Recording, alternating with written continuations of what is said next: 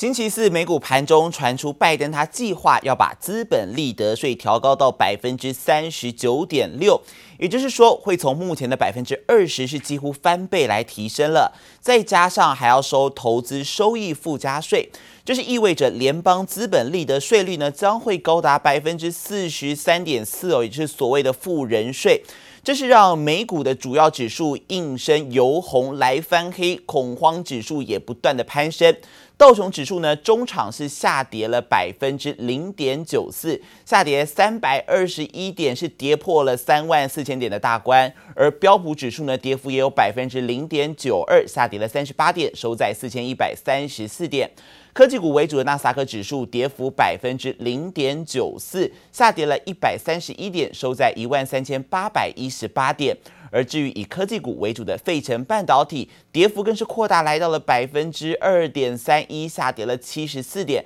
最后是收在三千一百三十三点。而在欧洲市场消息。欧洲央行基准利率维持不变，符合预期。而欧元区的三月消费者信心指数呢，则是也同样优于预期。再加上还有法国的四月商业景气指数也优于预期，整体的经济数据表现不错，激励了欧股主要指数开高走高。中场来看到，德股是上涨了百分之零点八二，大涨了一百二十四点，最后收在一万五千三百二十点。而法国股市呢，涨幅也是接近一个百分点了，上涨五十六点，收在六千两百六十七点。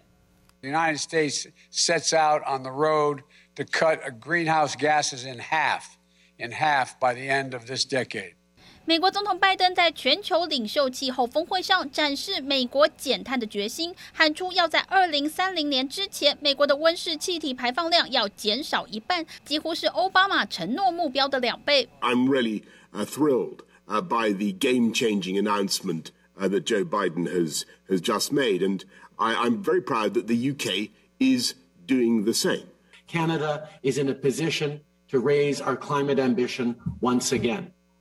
Our new climate target for 2030 is to reduce our 2005 emission levels by 40 to 45%. 这场美国主办的气候峰会邀请全球四十位领袖，拜登登高一呼，带头减碳，获得不少国家响应。中国国家主席习近平也透过视讯参加，但没有宣布具体的减碳目标。China will strive to peak carbon dioxide emissions before 2030. And achieve carbon neutrality before 2060. 习近平表示，中国在这五年内会严格控制煤炭消耗量，下一个五年逐步减少煤炭消耗，目标定在二零六零年实现碳中和。这个全球最大排碳国也将逐步朝减碳迈进。If we take action to build an economy that's not only more prosperous but healthier, fair. And cleaner for the entire planet. 推动绿能发展是美国总统拜登竞选政策之一。拜登多次强调，绿能发展将有助于创造更多就业机会。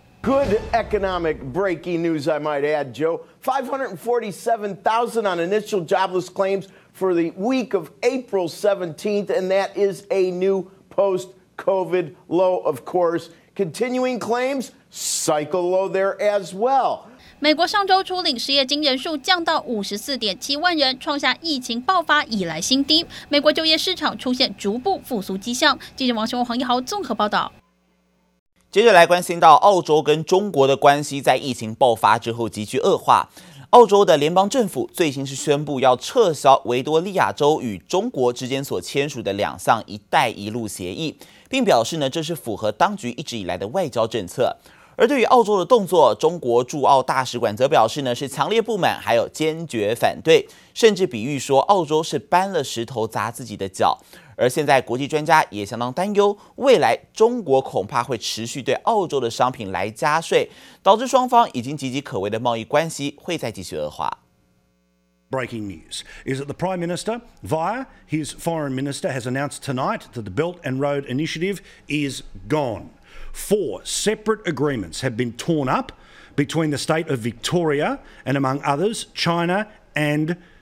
the Islamic Republic of Iran. 澳洲最新作废维多利亚州和中国签订的两项“一带一路”协议，以及另外两项和他国的协议之后。 中国驻澳洲大使馆随即表示强烈不满，坚决反对，称此举是澳洲又一个无理挑衅，势必对双方关系造成进一步损害，还形容是澳洲搬石头砸自己的脚。That was signed in 2018 and 2019 to do with a number of investments, a huge number of initiatives that China was going to invest in within Victoria. That includes railway projects uh, as well as uh, highways stretching right across from Asia all the way to Europe. Some expectations from analysts that there could be uh, extra tariffs tariffs put in place between the two countries. 澳洲国会去年通过新法，授权联邦政府取消各州和外国所签订被认为会威胁到国家利益的协议，当时就被视为剑指中国。面对中国的痛骂，澳洲外交部长佩恩也淡定回应说，撤销是为了确保外交政策一致，捍卫主权，无关特定国家。Australia is operating in our national interest. We have a consistent approach to foreign policy across all levels of government, and it isn't about any one country. We continue to emphasise our commitment to engaging with China as we do all countries around the world to respect our government's decision-making authority. 同一时间，中国驻澳公使王希宁当天也对外发言，强调中国不是一头任人宰割的乳牛，掀起热议。Agreements that have been cancelled are not legally binding. Uh, they did not commit the government of Victoria to any specific infrastructure projects, uh, but there was a feeling in the federal government that they were being deliberately engineered by China. Uh, basically to splinter the domestic consensus on the Belt and Road Initiative Inc. It's not surprising the government has, has taken this step. It's flagged for a while that it was not happy with the BRI. 双方人马隔空示威，也凸显澳洲总理莫里森过去一年多来不断对中国展现强硬态度，贸易关系恐怕将持续恶化。记者杨启华综合报道。焦点回到台湾，台股在昨天多空交战啊，出现了多杀多的现象，震荡的交易金额呢，甚至是爆出了六千五百二十三亿元的历史新高天量。而在观察过去台股出现了爆大量之后，有机会会有一波修正。而富邦投顾董事长萧前祥他就提醒了，目前盘面筹码非常的凌乱，因此呢，随着指数进入了高档修正，投资人应该要审慎选股，胜于选市。散户不容易做，因为指数的变化太大了，对，起伏太太高太快。大探操作真的不容易。周四台股爆量长黑，单日成交金额达六千五百二十三亿元天量，让许多投资人心惊惊。好在盘后数据显示，三大法人合计卖超二十八点九九亿元，不过主要卖压还是来自内资的自营商，外资与陆资反倒买超二十九点一四亿元。即使如此，资深台股专家富邦投顾董事长肖乾祥还是提醒股民，暂时该冷静一下。整个大盘的一个上下冲的一个幅度非非常的大，超过三百点以上。那么大家投资人可能就会担心一个，就是我们所谓的巨量长黑的一个状态出现。整个这个涨幅的这个时间来看，它这个各均线的乖离过大。第二个就是说，整个的这个呃 K D 的一个技术性的指标，那么都进入了超买区。第三个，整个因为量大。那么整个各类股快速的轮动，我们也可以看得出来，有许多的一个筹码有一点凌乱的现象。摊开台股历史统计，一九九七年、两千年还有二零零七年，都曾在爆大量的三四个月后出现一波修正。不过，二零二一年有联准会无限 QE，还有当冲降税措施，推升台股成交量规模，因此相关统计数据或许并不一定能够相提并论。观察台股从去年十一月成交金额就来到四点七兆元，十二月六兆，到了一月更是增加到七兆元，二月因为交易天数少，因此下降到四兆。三月又放大到六兆，而四月截至二十二号为止，也已经有五点三兆元成交量维持高档，也让指数持续创新高。展望后市，肖前祥认为，短线不排除回到万七以下寻求支撑。目前我们先看它的支撑啊，大概在这个一万六千八百点这个地方的月线，是不是有一个比较强劲的支撑？那么整个大盘在进入一个高档的状态之下，我还是觉得说，各位在做投资的时候啊，那么尤其选股会比选市重要。萧乾祥进一步分析，量缩止稳过后，指数向上空间就可能比较明朗，但相关风险，投资人还是得自己拿捏清楚。记者黄柔商务站台北采访报道。随着全台的水情持续告急，市场传出台积电是考量到台湾缺水缺电的状况，所以计划呢要把两万片十二寸的产能给移到中国的南京厂来生产。不过，台积电对此则是不回应市场传闻。而面对缺水危机，经济部长王美花她昨天则是表示呢，抗旱二点零的计划实施到现在，每天已经增加了五十二万吨的水源。而至于在高雄地区，也将再凿三十口的抗旱水井。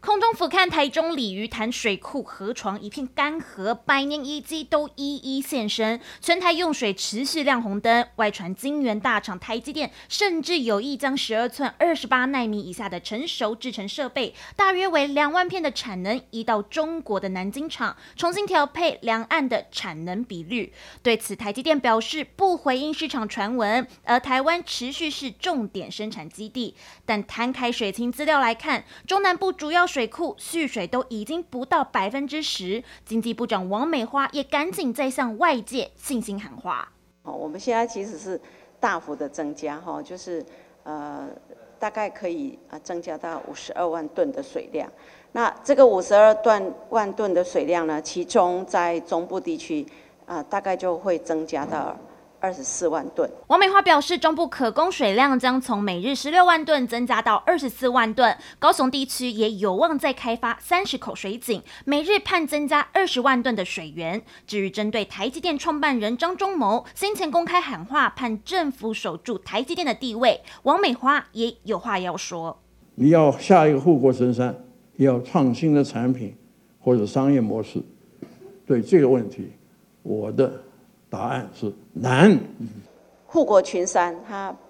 不一定每一座都是像玉山这么高，但是我们借由台湾这样的一个目前的产业的状况。好，那呃，它有非常好的一个供应链的一个生态系。王美花点出，台湾的供应链在发展新兴产业时仍有优势，并表态晶片和半导体在未来还是非常重要，会维持半导体的发展以及全球竞争力，让台湾持续扮演国际要角。记者林威森林家宏台北采访报道。长荣航在昨天举办线上法说会，总经理孙家明他表示呢，今年的运价运量还是会维持在高档不坠，而三架波音七七七的货机也将会提前在第四季来交机，渴望支撑二零二一年的整体营收。不过呢，他对于客运的市场看法还是比较保守，认为虽然今年的第一季已经是谷底了，不过呢，如果想要恢复到疫情之前的正常轨迹，可能要再等上三四年的时间。樱岛火山濑户大桥从松山机场到日本爱媛县上空，尽管疫情之下不能出国，航空公司仍努力出奇招创造客源。长荣航空二十二号举办线上法说会，先带来交机讯息。因应整个客货运市场一个变化的需求，那我们还是持续跟波音争取再次递延这个七八机客机的一个交期，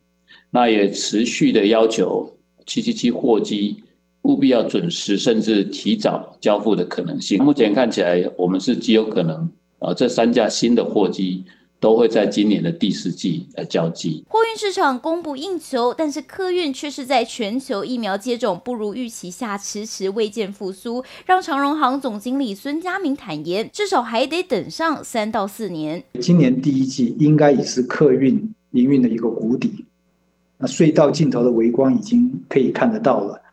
所以在可预见的未来，将会缓步并且逐步的加速回升。长荣今年第一季合并营收九百零二点三六亿元，年增百分之一百零七点七九，季增百分之三十九点七。其中货运营收达一百五十二亿元，年增高达百分之一百三十八点一，全靠货运量能处在高档不坠。受到全球海运缺柜及塞港的效应呢，部分货物由海运转为空运。那当然推升了航空货运市场的需求，在客运市场没有全面恢复、仓位仍然供给吃紧的情况下呢，那货运的运价。我们还是持续的看好。全球疫苗施打缓慢以及油价上扬等因素下，长荣航预计要到二零二二年才可以转正。再加上还有消息传出，去年只有华航靠货机有营运获利，长荣航空将由台银、土银两大国营航库筹组新的纾困连贷九十三点五亿元，还有新宇航空也将由各大航库以次贷方式取得约二十四亿元资金，两大航空公司来协助支付人事、利息、飞机租赁等费用。因此，就算海空需求热络，也推升航运业者获利上攻。但对于客运市场复苏力道看法，航运业者仍保守应对。记者欧婉婷、黄明旭台北采访报道。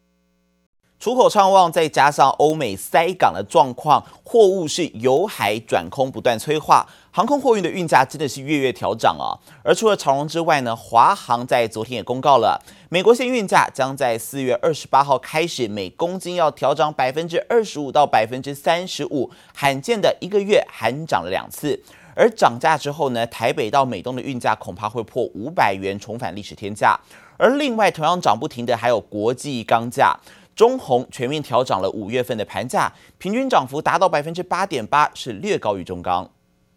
货运市况火热，华航和长荣航四月上旬才宣布分别调涨台北的欧洲线运价约百分之二十五到百分之三十，以及百分之二十到百分之三十。华航二十二号再度公告，四月二十八号开始，美国线的运价每公斤再调涨百分之二十五到百分之三十五，等于是一个月调涨两次，是相当罕见的情况。调涨后，台北飞美东运价恐怕会突破五百美元，不排除挑战去年五月的历史天价。业内人士指出，欧洲线全点满到下周二。这周开始，两大国际航空只收高价货，每公斤要三百四十美元起跳，仓位更是一位难求。在全球钢市稳健、国际钢价涨势凶猛下，中鸿跟进二十二号开出五月内销每公吨上涨新台币两千三百元到三千元不等，平均涨幅百分之八点八，略高于中钢。五到七月外销盘价则依不同规格产品和地区，每公吨也大涨九十到一百七十美元，是十一连涨。中鸿表示，为了兼顾产业竞争以及国际钢价行情，这次内外销盘价顺势调整，并且预留后续成长动能，看好。钢铁供应短缺格局将延续，全年钢价更是一涨难跌。电感大厂齐力新二十二号公布二零二一年第一季营运成果，税后纯益为四点九二亿元，比上一季成长百分之二七六点三四，EPS 一点八七元，优于去年第四季的零点五亿元。奇力新表示，迎接第二季，全球疫情还没有趋缓，供应链不确定性仍高，将以审慎乐观的态度应对市场的变化与营运展望。